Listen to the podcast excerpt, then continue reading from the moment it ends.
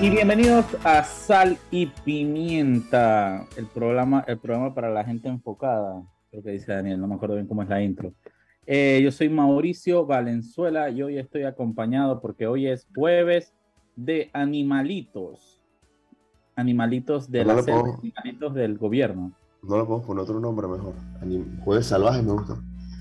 Eso de animalitos. Claro. Ah, ¿Qué pasó? ¿Masculinidad Vamos. frágil, Sam? No, no, no, no, no. Lo que pasa, Mauricio, cualquiera lo puede interpretar así, pero la realidad es que siempre, antes de hablar de los animales, tenemos que hablar de una que otra salvajada Exacto, eso es aquí en este país. Pues entonces, Entonces es mejor jueves salvaje. Yo pienso que combina. Jueves salvaje. Este jueves salvaje con Sam Sucre en Fox. Así que a Pero ver bueno. qué salvajada tenemos hoy. Exactamente, exactamente. Ha sido realmente un día bastante salvaje. Eh, empezando por el, por el hecho que el diario La Prensa reveló que hay una investigación abierta eh, por defraudación fiscal a las empresas de Ricardo Martinelli. Eso ¿Qué? está brutal, brutal. Jamás brutal. me lo hubiera imaginado. No hay forma de que hubieras imaginado eso. Plot twist. Así que bueno, eh, antes de ir a antes de ir a, al- a los temas noticiosos, vamos con unas menciones que tenemos que nos dejó Anet. Así que vamos unas menciones y venimos.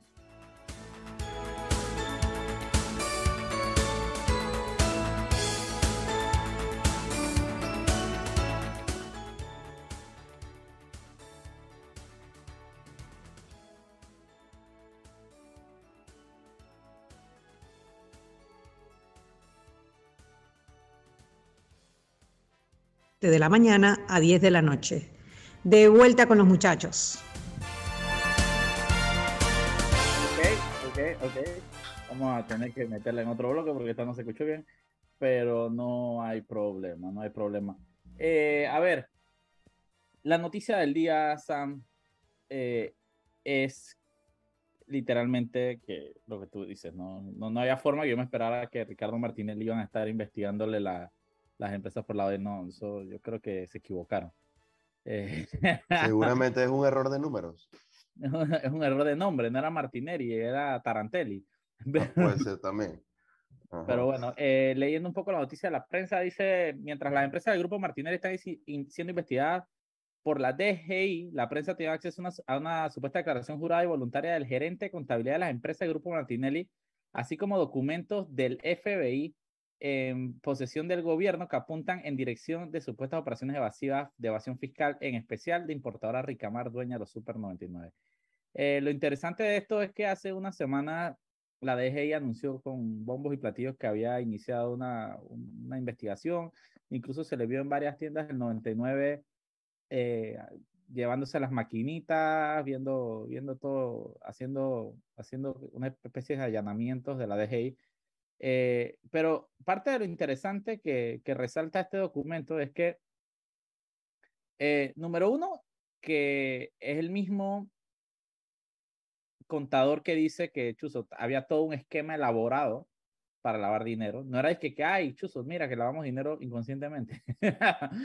Estaba eh, todo a nivel de detalle, pero lo realmente alarmante es que, eh, eh, según este documento, el esquema de lavado de dinero fue realizado por la firma de auditor- auditoría externa KPMG. Así que fue, dizque, los manes pagaron, dije, hey, hazme un esquema de lavado de dinero. que yo creo que, a ver, te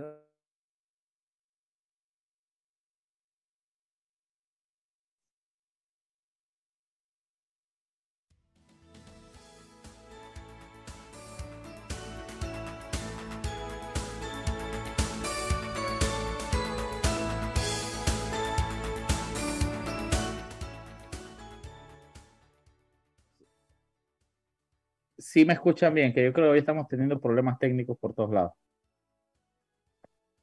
¿Me escuchó? ¿Estamos bien, Samuel? ¿Me escuchas todo bien?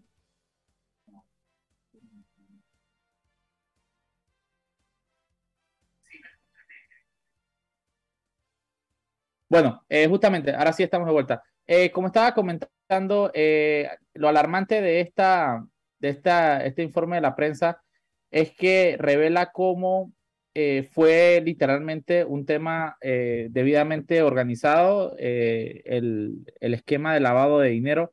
El documento señala directamente a la firma de auditoría externa KPMG como la que hizo este esquema. Así que literalmente pareciera que la familia Martinelli fue a donde esta empresa y le dijo que mira, que necesito lavar dinero, dime cómo hacerlo.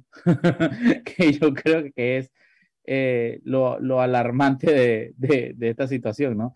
Eh, de, ser que los manes lo tienen así, que en, su, en, su, en la ventanita, que productos, y que lavado Como Better Call Saul. Ajá, esa, ah, esa, a, ver, a ver, tenemos un lavauto, tenemos una empresa de laser tags. Ey, el lavauto, si tú te pones a ver, Buco Diputados tienen lavauto. Mmm. Salones de belleza. Mmm. Mm. Pineda tiene como tres restaurantes ahora, la familia Pineda y Pineda. Mm, mm. Yo nada más digo, yo nada más digo, yo nada más digo. Están, lavando autos. Exactamente, están lavando, están lavando autos, exactamente. Pero bueno, esta es una noticia que está en desarrollo. Esperemos una nueva entrega eh, el día de mañana.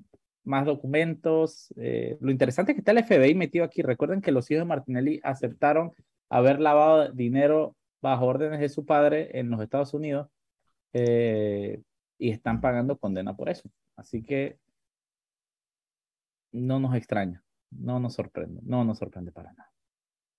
Así que bueno, en otras noticias un poco más importantes, eh, sigue la tensión en Taiwán y China. ¿Has visto esa vaina? ¿Estás siguiendo la noticia, Sam? Claro, claro que sí, claro que sí. Incluso ayer estaba que el, ayer fue, ajá, Ayer era que el vuelo más seguido en la historia de que Flight Radar era que el vuelo de Pelosi.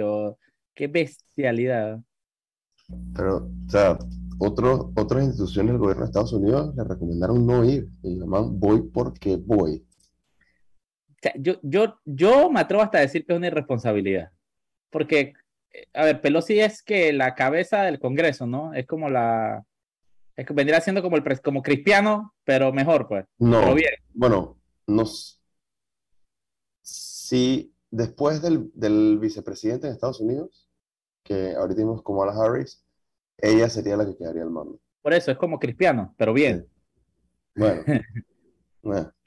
Entonces, la man, eh, el mismo presidente, y al ser órganos del Estado separados, realmente Biden no puede decirle, obligarla a no hacer algo o hacer algo.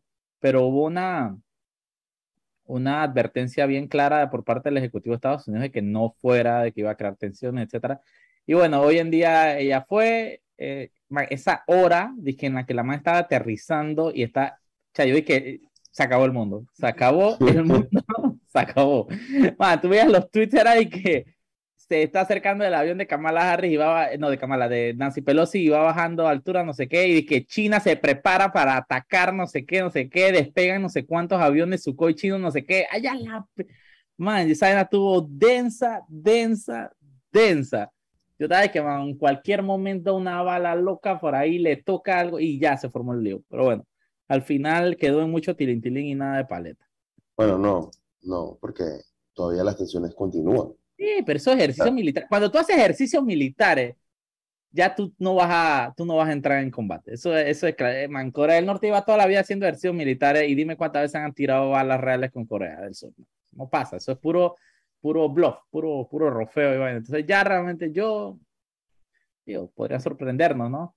Pero por, eh, por experiencia de otros países yo diría que ya eso se va a quedar ahí en, en de que así como el man que tira la pelota y, los rofea lejito, así como los perritos, así.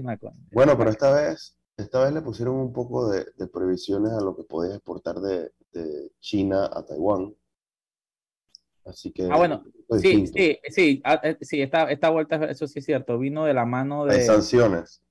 Exacto, vino de la mano de sanciones económicas y comerciales, que eso sí lo hace distinto y sí, sí, sí, sí, sí podría cambiar. Digo, lo cambia en el sentido de que, de que hay que ver cuánto tiempo mantienen estas medidas también, ¿no? Pero lo que digo que lo cambia es que lo eh, fue más allá del simple blog, pues. Ahí sí se va a sentir un poquito esa Y ya como está el tema comercial, ya estamos hasta la guacha literalmente con, el tema del, de los granos por la guerra en Ucrania y Rusia, ahora sumarle más enredos entre Taiwán y China, no, ya, es de que en serio, No, y que ya teníamos problemas con Taiwán con los microchips para las computadoras y demás, así que... ¿Cómo así no sabía eso? ¿Qué está, qué está pasando? Bueno, aparentemente gran cantidad de los chips y microchips que usan los equipos electrónicos se producían en Taiwán. Y Ah. con las fábricas cerradas en pandemia, pues no podían suplir esa demanda. Y ahora, quién sabe, con sanciones y eso no creo que lo haga más fácil. Sí, pero las sanciones son a China. Habría que ver realmente cuál es nuestra ruta comercial directa con Taiwán, ¿no? Porque si bien Panamá ya no tiene relaciones diplomáticas eh, con, con Taiwán, sí mantiene relaciones comerciales con Taiwán. Entonces habría que ver cómo queda, ah, cómo queda eso. Pero bueno, eh, esperemos que se calme un poquito. Ya te hemos tenido demasiado sobresalto estos días. Es que, man, en serio. O sea, cójanlo con calma, pues, que la gente quiere descansar un ratito, pero no por el fin de semana. De aquí, el, ey, de la nada la semana pasada es que Kosovo y, y Serbia empezaron una guerrita. Yo que, man, ¿qué, qué, ¿en qué momento pasó esta vaina? De que tropas de Serbia están, yo que, man, qué sopa. Y ahora de que China, Taiwán, y que, hey, Fren, coge la relax, ¿no? Entonces, tú sabes, ¿tú has visto esa vaina de que hay que el reloj del fin del mundo, ¿no? Un, una, Sí, sí, sí. una- El, esa el- vaina ya está, que pero así el cero, de que ya no fuimos al carajo y cada vez que pasa toda la semana, de que, ¡ay! No, está realmente, eh, no, tienen al, al mundo en sobresaltos ahorita mismo. yo creo que ya le tuvieron que hacer como otra escala y todo. Sí, exacto, así que alargaron el último minuto. Doomsday Clock. Exacto, el Doomsday Clock. ¿Tú lo estás viendo ahí donde, dónde está ahorita mismo? Eso está en Doom. Busca Doomsday Clock y te sale. Dice que Aquí. estamos a Doom's Doorstep. Estamos en la puerta del fin del mundo. Dice que son 100 segundos para medianoche. Allá la, que it is 100 seconds to midnight. Allá la bestia. Chuzo. Pero es interesante, esta, eh, este, esta, esta iniciativa salió por, nació de Albert Einstein y de los científicos que trabajaron en el proyecto Manhattan que desarrollaron la bomba nuclear, no sabía.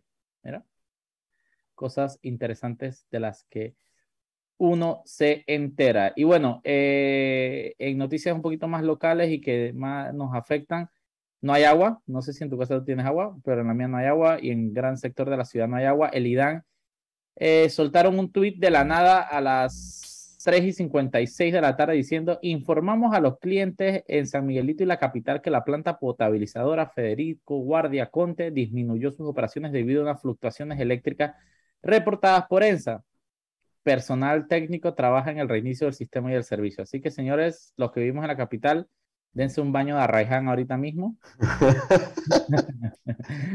dense su baño ahí de chorrera de Arraiján, que esto es lo que pasa ya todos los días. Cuando yo vivía allá, man, era una vaina demasiado fogosa. Día lleno de sorpresas, Mauricio.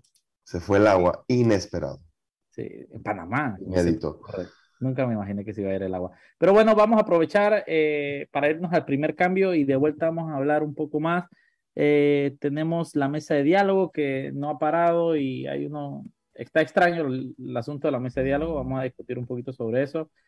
Eh, y bueno, vamos a seguir hablando de las noticias locales e internacionales que han eh, hecho, dado de qué hablar. Mira, ahí está Zelensky, está pidiendo más armamento. Así que vámonos al cambio y volvemos en unos minutitos.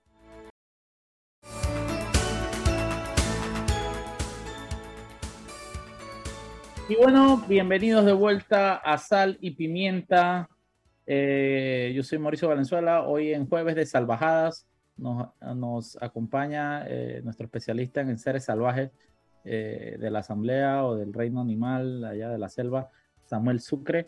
Eh, nos pueden seguir en arroba foco arroba claramente Panamá y arroba eh, que es Sam Sucre. Ya le, tengo, ya le he dicho mil veces que tiene que cambiar su handle y buscar un handle en español porque la gente no va a saber escribir The Frog Breeder, pero bueno, dejémoslo ahí, dejémoslo ahí, dejémoslo ahí. Eh, Samuel, que es un, un, hombre de ciencia, hay una noticia interesante. El telescopio eh, James Webb reveló una nueva imagen eh, y realmente está bien, bien pretty, está muy, muy pretty esta nueva imagen. Recordemos que el James Webb es este super telescopio nuevo que llegó a reemplazar al, al Hubble, el famoso telescopio que estaba como, creo que si no me equivoco, de los años 70 por allá arriba, Sam? ¿sí? Tal vez. ¿Sabes? Los 80 me están diciendo. Ah, está mal.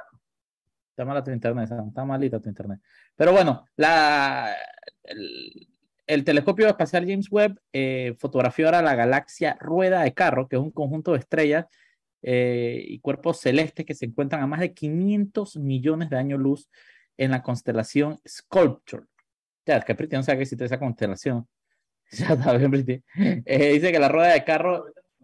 No, eh, si yo no me conozco esa, esa, hasta esa constelación no llegan los caballeros del zodiaco. Eh, la rueda de carro es una galaxia anular.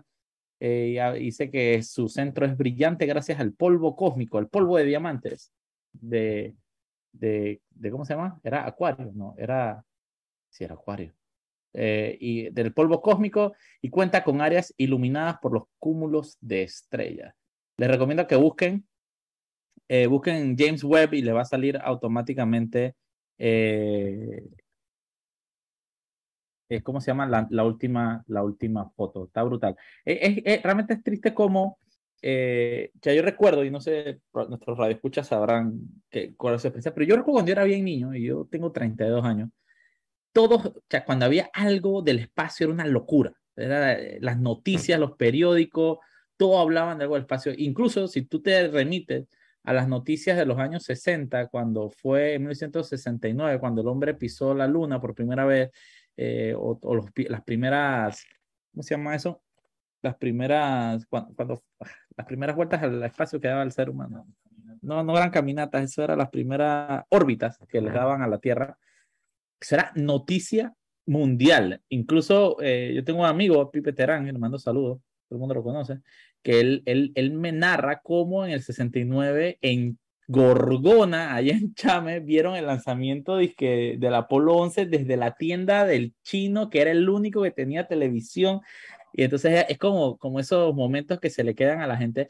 Y, y bueno, cuando yo era chico, ya un poco más, más, más reciente, en los años 90, yo recuerdo cuando mandaron el, no, el Challenger fue en los 80, eh, me recuerdo en los 90 cuando fue el, el, el Pathfinder, que fue la, la misión que, que, la misión que fue a Marte, que llevaba el robotcito este, el Surveyor, que era, sí, yo me acuerdo lo brutal que yo esperé la edición de National Geographic, que venía con unos lentes que eran disque 3D, y eso podías ver que las primeras fotos de Marte eh,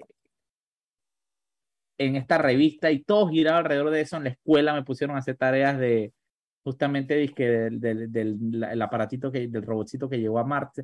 Pero hoy en día, hace poco, cuando fue, por ejemplo, Elon Musk, eh, no Elon Musk fue, pero cuando su proyecto fue, llevó a los primeros astronautas a una vuelta y después, eh, ¿cómo se llamaba? El de Amazon. Eh, es, bueno, el de Elon Musk es SpaceX. SpaceX, pero el de Amazon también, el de Jeff Bezos y el del otro man de Virgin, Man, cuando fueron, eh, hicieron sus vuelos, primeros vuelos que, turísticos y vainas al espacio, man, yo estaba aquí en mi casa, lo puse en vivo, busqué a mis hijos que vienen a la era como que la gente, que, man, no, que Jemil le pegó a la mujer.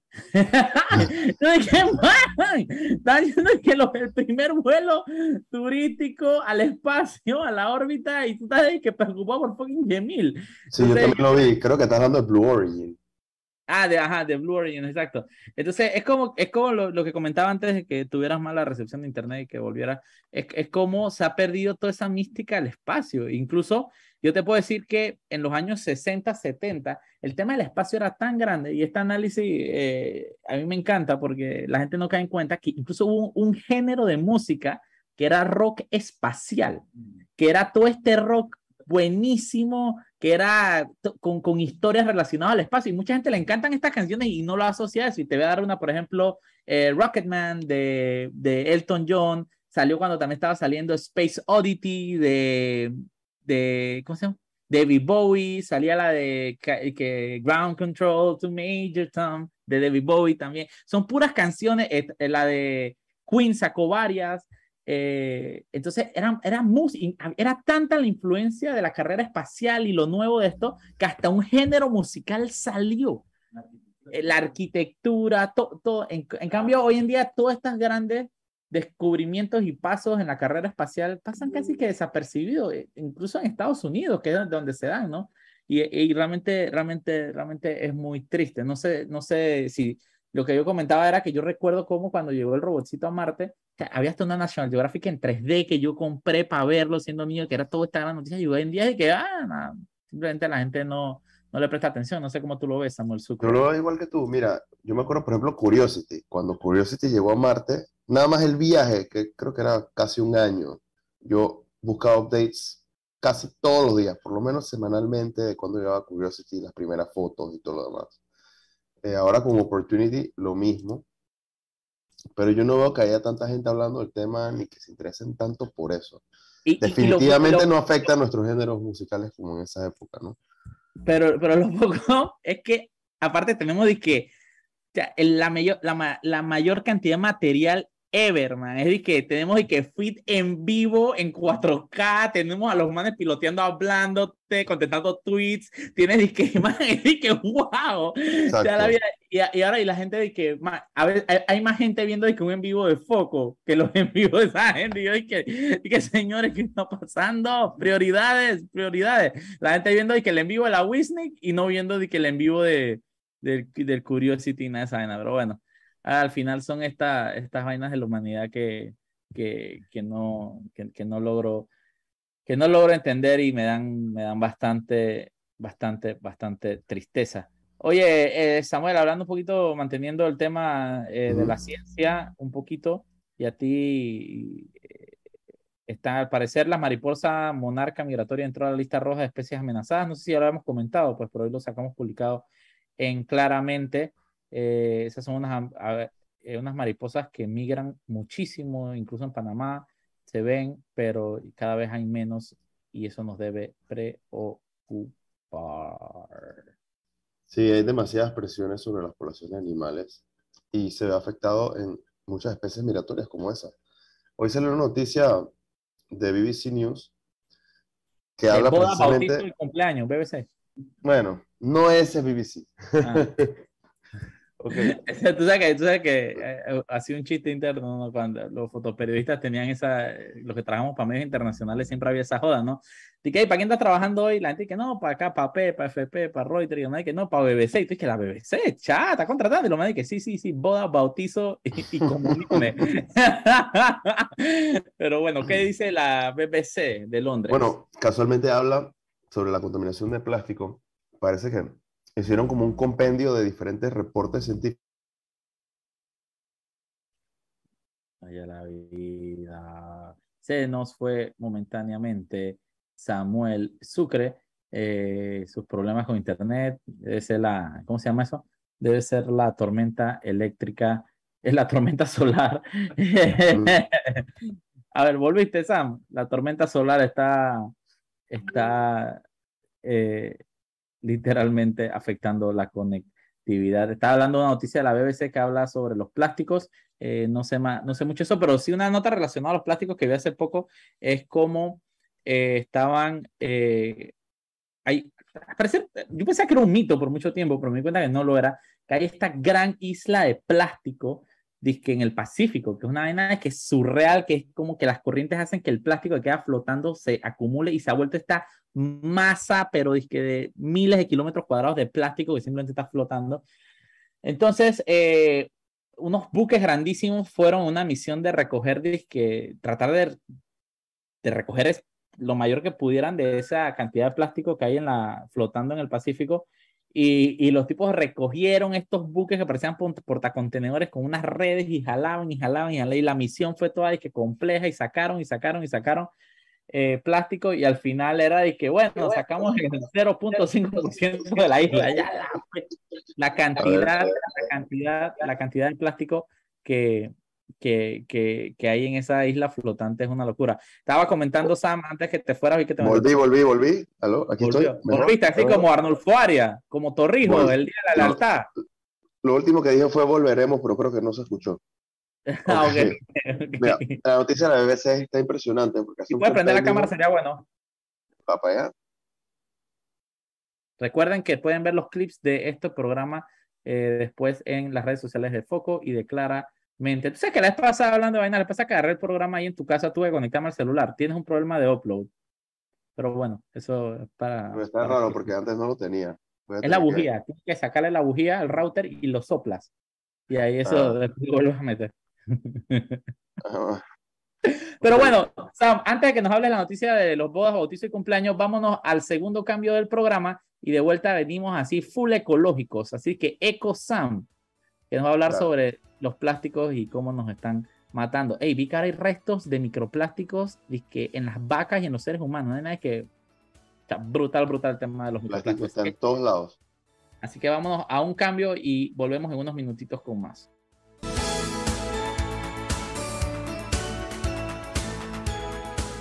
Y bueno, estamos de vuelta en Sal y Pimienta, un programa para el adulto contemporáneo. Debería decir, ca- cada corte debe decir que es un programa para alguien distinto. Eh, vámonos, eh, aprovechemos y va- vamos a, eh, a nuestras menciones el día de hoy para seguir conversando sobre los micro, nano y megaplásticos. El Metro de Panamá insta a todos sus usuarios a cuidar sus instalaciones, manteniendo siempre todos los espacios limpios. ¿Escucharon, muchachos? ¿Escuchaste, Samuel? Deja la cochinada y deja de estar tirando el poco de, que de ranas muertas y vainas ahí en el metro. Déjate ¿Qué de pasó? ¿Qué pasó? ¿Qué pasó? Bueno, ahora sí, vamos con la noticia de la BBC de hoy que está impresionante, la verdad. Impresionante. Está impresionante, es asombroso. Ok, eh, usaron Citizen Science o um, Ciencia de Ciudadanos pidiendo a las personas de todas partes del mundo que enviaran fotos de nidos de aves y recibieron entradas de todas partes del mundo. Y básicamente todas las, las fotos tenían plástico como uno de los materiales del nido. Ah, o sea, Y- que, que foco. Eso yo lo he visto aquí en Panamá. O sea que el plástico aparentemente está afectando a las aves de todo el planeta, excepto las de Antártica por ahora. Pero recibieron tanta data de plástico, Mauricio, que hicieron como un estudio dentro del estudio y buscaron qué materiales de plástico asociados a protección personal de la pandemia estaban en las aves y qué Una cantidad. mascarilla. Encontraron que un cuarto del plástico que está en los nidos son mascarillas. Ay, Y- la peste. Y encontraron no solamente en nidos, habían fotos de aves que estaban como enredadas con, con, ¿sabes? En la mascarilla tiene como un elástico, por ejemplo. No, eso es que ella todavía, ella todavía, es que tenía COVID el ave, entonces no quería pasar solo las avecitas. No, no, pero el, el tema está súper triste, Mauricio, porque, porque ya, ya básicamente este estudio pues confirma algo que ya muchos sospechábamos, que es que ya que cambiar tu cepillo de dientes a uno de bambú o usar cosas biodegradables, ya, ya estamos tarde. Ya la igual. cantidad, ya la cantidad de plástico eh, es un problema que ya requiere de una remoción física. Ya Sí, requiere inversiones que- de millones de dólares. Mira que justamente eh, me acaban de compartir, saludos a Leila que me mandó este estudio, eh, que es sobre cómo el, los nanoplásticos están afectando las capacidades fotosintéticas de ciertos corales. Entonces, entonces los nanoplásticos, los plásticos chiquititos, le están generando un estrés. A, hablan, creo que puntualmente, de un tipo de coral que es el Stylopora pistillata, eh, y cómo está causando eh, el bleaching, pues que se están poniendo blancos. No sé si mucha gente, a veces la gente va a la, playa en Colón o donde hay arrecife y dice, ay, mira, encontré un coral blanco, qué bonito, y lo ponen de adorno por ahí todo. Pero eso es un coral muerto. Entonces, hay, hay un problema grandísimo que se están eh, muriendo muchos corales, pero así en un rate grandísimo en los alrededores de Taboga, que yo que buceo mucho esa área, me, lo he podido notar como hay casi que un cementerio de coral grandísimo por un lado de la isla. Y digo, el coral es un, es un elemento súper importante dentro del ecosistema marino, del que se alimentan, se reproducen especies, eh, es, la, es, el, es el hábitat, es el hogar de muchísimas especies que se consumen. Entonces, eh, sí tiene una afectación directa con el ser humano eh, esto que está pasando. Interesante cómo los microplásticos, cómo habla este estudio de que los nanoplásticos se le pegan al coral y justamente le generan este estrés que le, le, dificulti, le dificulta fotosintetizar. Y, y, bueno, los está matando en un rate eh, realmente brutal. Tú tienes un amigo que creo que tiene una, un tema de, de corales, ¿no? No sé si has conversado con Sí, él sobre eso. sí, él- podemos invitarlo para el programa. Él- me imagino que le ha encantado de, de hablar de ese tema. Pero sí, imagínate, por ejemplo, en el caso de los corales, Mauricio. Son animales súper primitivos, han estado aquí por millones de millones de años, mucho antes que los humanos, han sobrevivido un pocotón de eventos de extinción masivo del planeta y ahora simplemente lo estamos acabando. Pero antes de esta presión que se descubrió del microplástico, ya tenían una presión importante que es el cambio climático. Está demostrado que si la temperatura aumenta un grado, los corales se blichean de la temperatura promedio que necesitan los corales. Si aumenta un grado, se bleachan. El blichar quedan blancos porque un coral es una simbiosis. El coral es un animal, pero que tiene una alga que vive dentro de, del coral y esta alga fotosintetiza y le da nutrientes al coral para que viva. Y eso es lo que le da el color. Cada coral tiene su alga distinta y le da el color diferente que tiene cada coral. Entonces, si le seguimos agregando eh, presiones a los corales, nos vamos a quedar sin peces que pescar, nos vamos a quedar eh, sin un poco, la reproducción de un poco de animales se afecta. Sí, no, y, y, es brutal. Animales como el mero se reproducen en los corales y eso es uno de los principales eh, peces de exportación y, que, y de consumo humano en el mundo. Eh, y también este estudio que me mandaron, eh, hay otro, bueno, que es de, de mayo, que habla cómo la luz artificial está afectando a los corales también, le está generando estrés, ¿no? Entonces, yo creo que mucha gente, es, es más fácil preocuparse de un ar por un árbol, por un animal, que por lo que no ves, ¿no? Lo que está allá abajo en el fondo del mar, ¿no? Y no todo el mundo bucea, no todo el mundo le presta atención a la fauna marina, pero es preocupante. Eh, realmente Panamá tiene muchos problemas fuertes, fuertes, fuertes referente a su fauna marina, empezando por los corales, el pez león, eh, la contaminación. Eh, Panamá al ser un lugar, un hub logístico de, de, buques y tener el canal, el tránsito de tantos buques, el tema de los, de los derrames, los mares de Panamá, Panamá que que, se caracteriza por tener mar en los dos lados y la abundancia de recursos marinos, eh, yo creo que sí no, nos va a quedar nombre, nos va a quedar grande el nombre en algún momento si seguimos en este ritmo. Y este, y el tema de tan desconsiderado, pues que realmente tú no ves eh, una, ¿cómo lo diría? Tú no ves un esfuerzo nacional para rescatar nuestras áreas. Nito anda por ahí declarando, ampliando áreas de protección marina, pero literalmente hace poco lo pudimos confirmar como eh, Nito decreta el área y estaban que pesqueros aleteando y nadie los pudo ya sacar porque los tipos no hay barcos para ya sacarlo, el Senan no tiene nada. Y 15 días después el Senan que envió una lancha a verificar. Ya, y, cuando estaban aleteando y sacando tiburones, es una, una cosa, la gente le tiene miedo a los tiburones, pero pero en Panamá ya casi no hay tiburones y eso es preocupante. Eso no es, ya las aletas estaban, las aletas ya estaban en Tailandia cuando fueron a ver. Literal, literal, literal, literalmente. Y es que una solución a, a, los problemas mentales que tenemos no es simplemente extender y decretar nuevas áreas protegidas. Esa es una realidad. simplemente declarar algo área protegida no la protege automáticamente.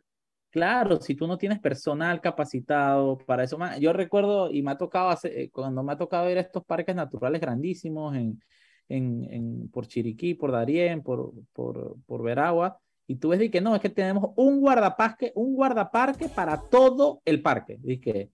Man, eso, como, como un guardaparque o un guardaparque y un policita ahí ambiental van a poder cuidar de que la tala ilegal, la casa ilegal, etcétera, en miles de kilómetros cuadrados. Eso es que literalmente un absurdo, pues, pero ahí tú ves a los funcionarios estos que se la pasan de viaje en viaje, man. Yo creo que por ahí hacemos un estudio y los, y los funcionarios de mi ambiente son los que acumulan la mayor cantidad de viajes y que, con viáticos y todo de este gobierno. Pero bueno, anda por ahí predicando que Panamá es el lugar con más áreas protegidas, más áreas protegidas marinas, más áreas protegidas, etcétera, pero al final son áreas que únicamente eh, son protegidas en papel.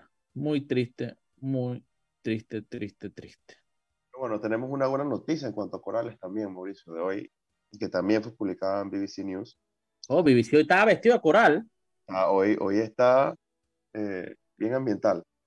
Bueno, eh, tenemos un reporte aquí que dice que por primera vez en muchos años se ve como un incremento en la población de coral y la recuperación en la Gran Barrera australiana. en Belice. ah, no, en Australia. ¿Dónde, cuál, cuál, la... E-, es como el sistema de, de corales más grande del planeta. ¿Pero está, es en Australia o en Belice? Es en Australia. Es en la costa. porque en Belice también hay algo de corales grandes. Sí, también tiene bastantes arrecifes en la parte del Caribe. Para toda esa área de Mesoamérica. Pero sí, eh, esto está interesante porque da algo de esperanza. Algo de esperanza en el sentido de que no todo está perdido. Los corales están pudiéndose adaptar a su manera, de alguna forma, a los cambios que estamos poniendo. Si por lo menos tratamos de evitar seguir haciéndolo, pues tenemos un chance de preservar todos esos ecosistemas.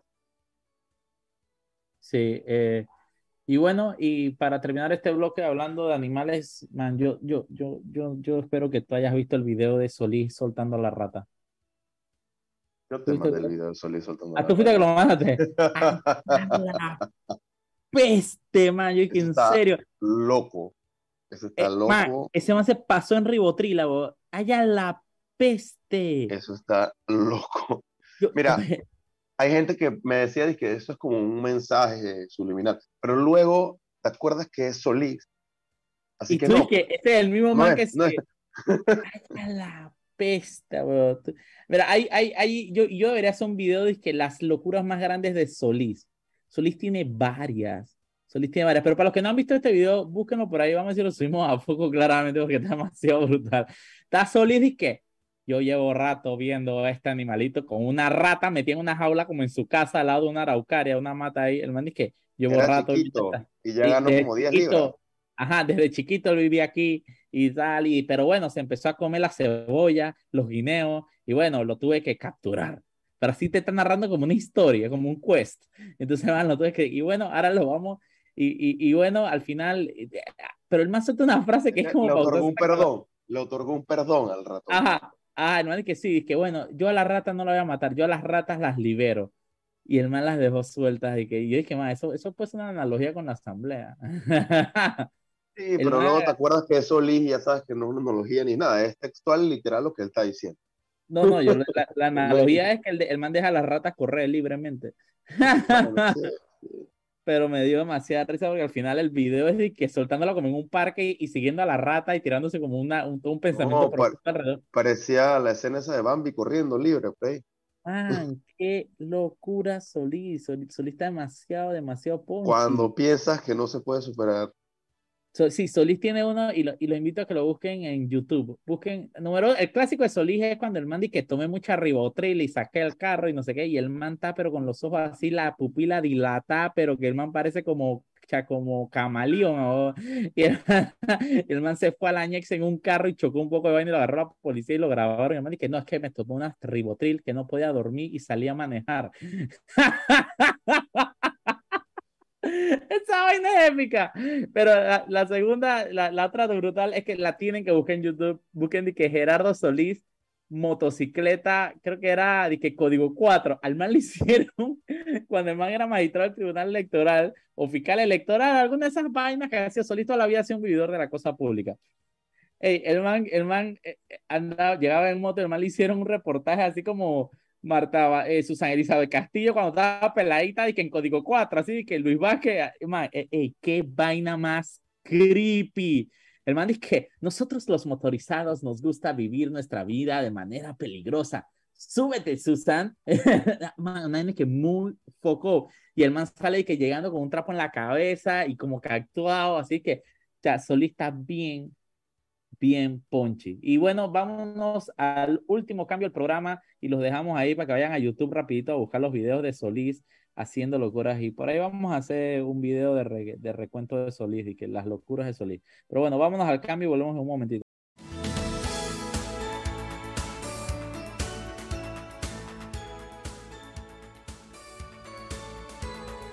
Y bueno, bienvenidos a Sal y Pimienta, el programa para los, ¿cuál puede ser? No sé, para la gente enfocada, dice Daniel, pero eso está aburrido. Los jueves para la gente salvaje. Para la gente salvaje, jueves de salvajadas con Samuel Sucre. Esta vaina suena como una vaina que daban como en Radio 10, así a las 2 de la mañana, y tenías que escucharlo de que, así, programas raros, así con música todo. Pero bueno, hoy estamos con Samuel Sucre. Recuerden que nos pueden eh, seguir en arroba Foco Panamá, claramente Panamá, y arroba Breeder. Eh, también pueden buscar el día de mañana eh, cápsulas de este programa y lo pueden escuchar para los que les gusta escucharlo ya cuando van en el tranque nuestro de cada día. Lo pueden escuchar en Spotify, buscan, pueden buscarlo claramente, pueden buscar sal y pimienta y ahí van a eh, van, a, van a poder escuchar el programa eh, al ritmo que ustedes más quieran. Y bueno, eh, estoy viendo una noticia que sacó TVN el día de hoy, bastante interesante, Sam, dice, rescatan a una boa que se mantenía en una residencia de Ancón. Tú tienes tu postura, Sam, para los que no saben, Sam aparte es rescatista, él rescata todo tipo de animales, diputados, representantes. si usted se lo toma por ahí, él va con un saco y con un guante y, una, y un garfio, agarra al representante, lo mete en una bolsa y lo suelta después por otro lado. Pero incluso a mí me ha tocado acompañar a Sam en, en alguno de esos eh, rescates que ha hecho de, de, de serpientes y otros animales. Y es interesante cuando pasan en estos lugares como Ancón, porque digo, ya, a ver, Sam, eh, suelta tu rant, porque yo sé que ya tú lo tienes eh, eh, listo. Ahí, bueno. está sumado. Ok, mira, lo que pasa es que si tú vives en Ancón, que es un corregimiento que es verde, y la mayoría de la gente que vive ahí, pues se jacta de que es un área verde y que le encantan los animales. Yo pienso que reubicar fauna de su medio silvestre para llevarla para otro lado solamente porque un animal que a ti no te gusta, no tiene sentido. De hecho, por ejemplo, cuando la policía ecológica me pide a mí ayuda, porque ellos tampoco se dan abasto para todos los reportes que tienen al día, y ya ellos están claritos, pero para esa boa ellos no me avisaron porque cuando es una boa en un área así verde, yo les digo que eso no hay que rescatarlo, porque muchas veces está hasta en el, en el patio, y que hay una boa en mi patio. Sí, pero eso No, hay no hay diferencia que hay una boa en tu patio, que hay un ñeque, que hay un pajarito, es fauna nativa de Panamá. Si tú me dices a mí que tengo un animal que es potencialmente peligroso, pues claro. Una X, una vaina así. Pero una boa no lo es. Entonces, ese tipo de rescates a mí me parece que no eh, son correctos. Eh, me parece que tenemos que aprender a vivir con la fauna que tenemos. amar a la naturaleza, Mauricio, no es amar la parte de la naturaleza que a mí me gusta. Porque si cada uno solamente cuida lo que a cada uno le gusta, es que, bueno, a mí me gustan las aves, pero no me gustan las culebras no me gustan las lagartijas, pero me gustan los ñeques. Como sociedad o de manera colectiva, no vamos a terminar cuidando nada, porque solamente vamos a cuidar lo que en teoría a todos nos va a gustar juntos. Y así no funciona la conservación, así no funciona la naturaleza. Y aparte, aparte una realidad, a ver, y eso se lo digo a los que nos escuchan que viven en áreas boscosas, ¿no? Cuando la gente se va y se compra una casa en Ancón o alquila una casa en Clayton o en Albrook, porque justamente estás más cerca de la vegetación, etcétera, es que la vegetación y la fauna y, la naturaleza incluye boas, pues incluye ñeques, incluye de vez en cuando un manigordo, después, eh, eh, entonces es como que, que chuzo, la gente macheteando boas o pidiendo lo que tú dices, es por favor, saquen esta boa de mi patio, es que, cha, pero ese, ¿a dónde la van a reubicar si está en su hábitat? Pues el que, el que llegó a invadir el hábitat de la boa fuiste tú, pues, ¿me entiendes? Entonces es como una, eh, es una vaina esa de lo que tú dices, pues no, la gente dice, ay, sí me gusta la naturaleza porque quieren ver tucanes en, en una rama tocándolo y saludándolo las mañanas, pero y que el tucán, el tucán ese viene con una boa, un tigrillo. sí, exacto, es el paquete completo o nada, o en verdad te gusta la naturaleza si la quieres cuidar o no. Entonces, lastimosamente, cuando vemos un animal que no nos gusta, entonces ese no lo queremos ahí. Y eso no funciona de esa manera. Exacta, exacta. Y esta comunidad de Ancón, por ejemplo, eh, son los que más activistas eh, ambientales tienen. Y de esos activistas me ha tocado con varios decirles, no te voy a quitar esa ojo de gato, la serpiente más común de Panamá. Ah, sí, y se lo ves, a mí me pasa. De tu patio, no, no tengo por qué sacarla de ahí. Eh, en mi casa vivo en San Francisco, que no es un área que boscosa, pero yo trato de tener que busco árboles, busco vegetación y todo. Ahora, ahora aparecen culebras, ¿no? O sea, ni cuando vivía en Chorrera aparecían tantas culebras, ahora aparecen culebras. Y, bueno, pero eso también tiene una explicación. Las serpientes, como todos los otros Yo te puedo dar una aquí está Jaime. Jaime puede darnos una explicación de que astral de por qué apareció una culebra en tu patio. Es de que ese es su like. Bueno, vamos a nuestro nuevo segmento, cinco minutos con Jaime Justinier. No, ¿cuál es la explicación? Eh, no, la esotérica la, tenemos para otro programa. ¿Cuál es la explicación, Samuel, de, de, que ahora, por ejemplo, y es verdad, en, en, un lapso de dos meses he visto dos culebras en mi patio, pues, y es que, y las dos muertas. Bueno, una la mató la perra y otra eh, la mató, fue súper rara porque había un talingo muerto y la serpiente muerta, los dos uno al lado del otro. Parecía casi que brujería. Mira, la explicación a esto es sencilla y triste. Es que estamos perdiendo hábitat a una tasa más alta que nunca eh, en Panamá. Se están deforestando y se están deteriorando los hábitats. Y eso que hace que los animales tengan que moverse fuera de lo que era su hábitat.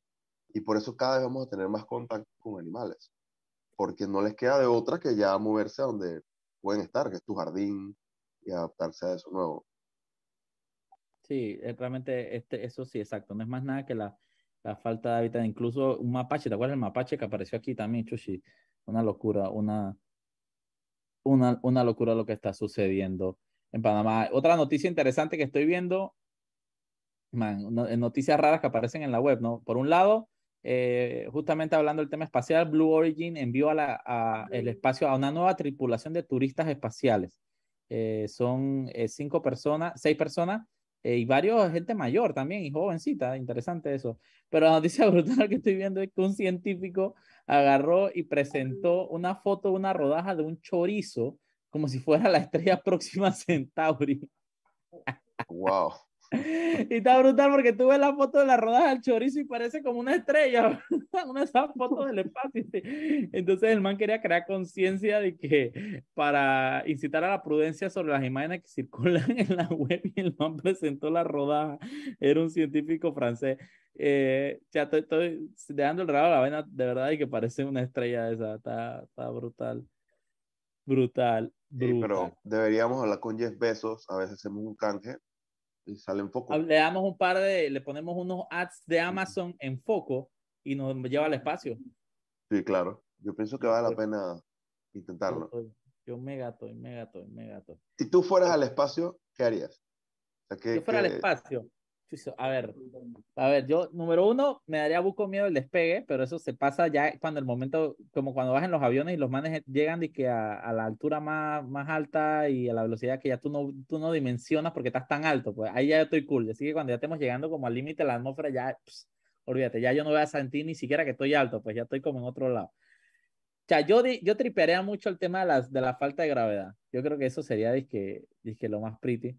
Eh, yo, yo probaría cómo es desplazarse en, en gravedad cero. Y obviamente porque me gusta la fotografía, yo haría buco foto de, de los detalles de la curvatura y vainas para cada vez que veo un terraplanista ahí que ¡pa! coge tu foto. porque eso te iba a decir, ¿te imaginas que vayamos y de la nada la Tierra es plana? y de la nada se firmó un disclaimer, dije. Ajá, sí, sí, sí, que top secret, Man, esa sería tremendo plot twist. Que... que era plana. Yo vengo acá y me retiro de la ciencia, me mudo a una montaña y ya. Y me pongo a predicar el evangelio, weón. a una iglesia. Man, qué locura, sería una bestialidad. ¿Te imaginas esa vaina? Chuzo, nunca sabe de qué. Ay, a la bestia. Yo, yo, a mí me gusta a veces perder tiempo viendo TikToks y vaina mientras espero. Y hay unos TikToks de, de, de manes que se guían en esa vaina que te buscan pruebas y todo. De que la bota que usó Neil Armstrong tenía una marca así y la huella de la luna tiene una marca asá. Es que, allá la bestia. Da, da, mucha, ¿Por qué la bandera está extendida? Entonces, es un poco de... sí. sí, es una locura. Sí, sí, eso, eso da buco, buco, buco risa, pero bueno, sería súper interesante.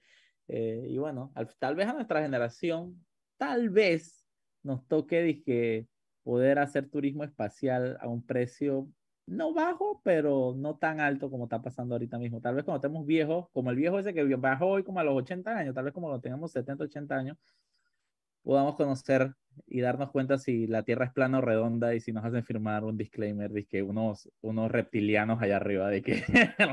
puede, puede, que para nuestra generación en algún punto sea como, bueno, la gente que se va disque de Eurotrip. Se va disque en Mars. Se Eurotrip, sí. Pero bueno, lo que sí sería bueno sería que nuestra generación y las generaciones por debajo de la nuestra se les interesara más el tema espacial. Va a tener mucha relevancia en nuestras vidas. Yo creo que como Elon Musk Que, justamente antes de ayer estaba viendo que Interestelar, se la recomiendo brutal, la estaba viendo como por enésima vez, buenísima película, eh, que habla sobre, justamente sobre el momento en que la humanidad empieza a morir el planeta y tiene que buscar otra opción. Eh, y bueno, es una película súper entretenida, súper profunda, es triste, científica, es, emocionante, es rara, es rara. Pero es una de las mejores películas que ha hecho Matthew McConaughey, sin duda. Y la man esta también que hizo La Princesa, los, el diario de la Princesa, ¿cómo se llama? Ella la vi. Princess Diaries. Yo no vi esa película, Muri. Yo tampoco, me contaron en Twitter. Pero bueno, ah, eh, hemos llegado al final eh, de nuestro programa del día de hoy. Hoy fue un jueves bastante salvaje y espacial con Samuel Sucre. Eh, y volvemos el día de mañana. Hoy Daniel no nos acompañó porque quién sabe, no sé. No sé, yo me enteré de que Daniel y que hoy no voy. Yo dije, ah, ok, bueno, hoy no cobras, Daniel.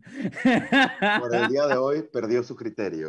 Exacto, si los, si los representantes deberían cobrar cuando trabajan, tú también. Así que bueno.